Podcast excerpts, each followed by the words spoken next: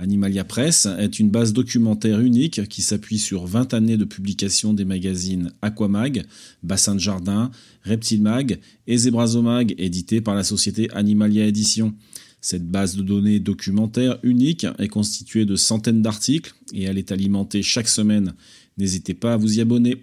Les podcasts d'Animalia Press accompagnent les brèves publiées très régulièrement sur le site que vous pouvez retrouver à l'adresse animalia-édition pluriel-magazine au pluriel.com. À bientôt. On sait depuis longtemps que les femelles pitons couvent leurs œufs des mois durant sans se nourrir. Certaines espèces, comme le python réticulé, sont même capables d'augmenter leur température corporelle grâce à des mouvements musculaires particuliers et ainsi de réchauffer sa ponte.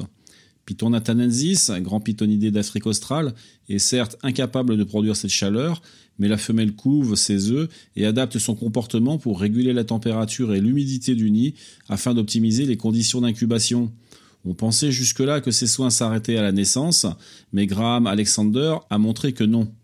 En suivant 37 femelles pitons durant 7 ans, par le biais de caméras infrarouges et de radiotélémètres, il a mis en évidence que les mères restent avec leur progéniture pendant les deux semaines qui suivent leur naissance.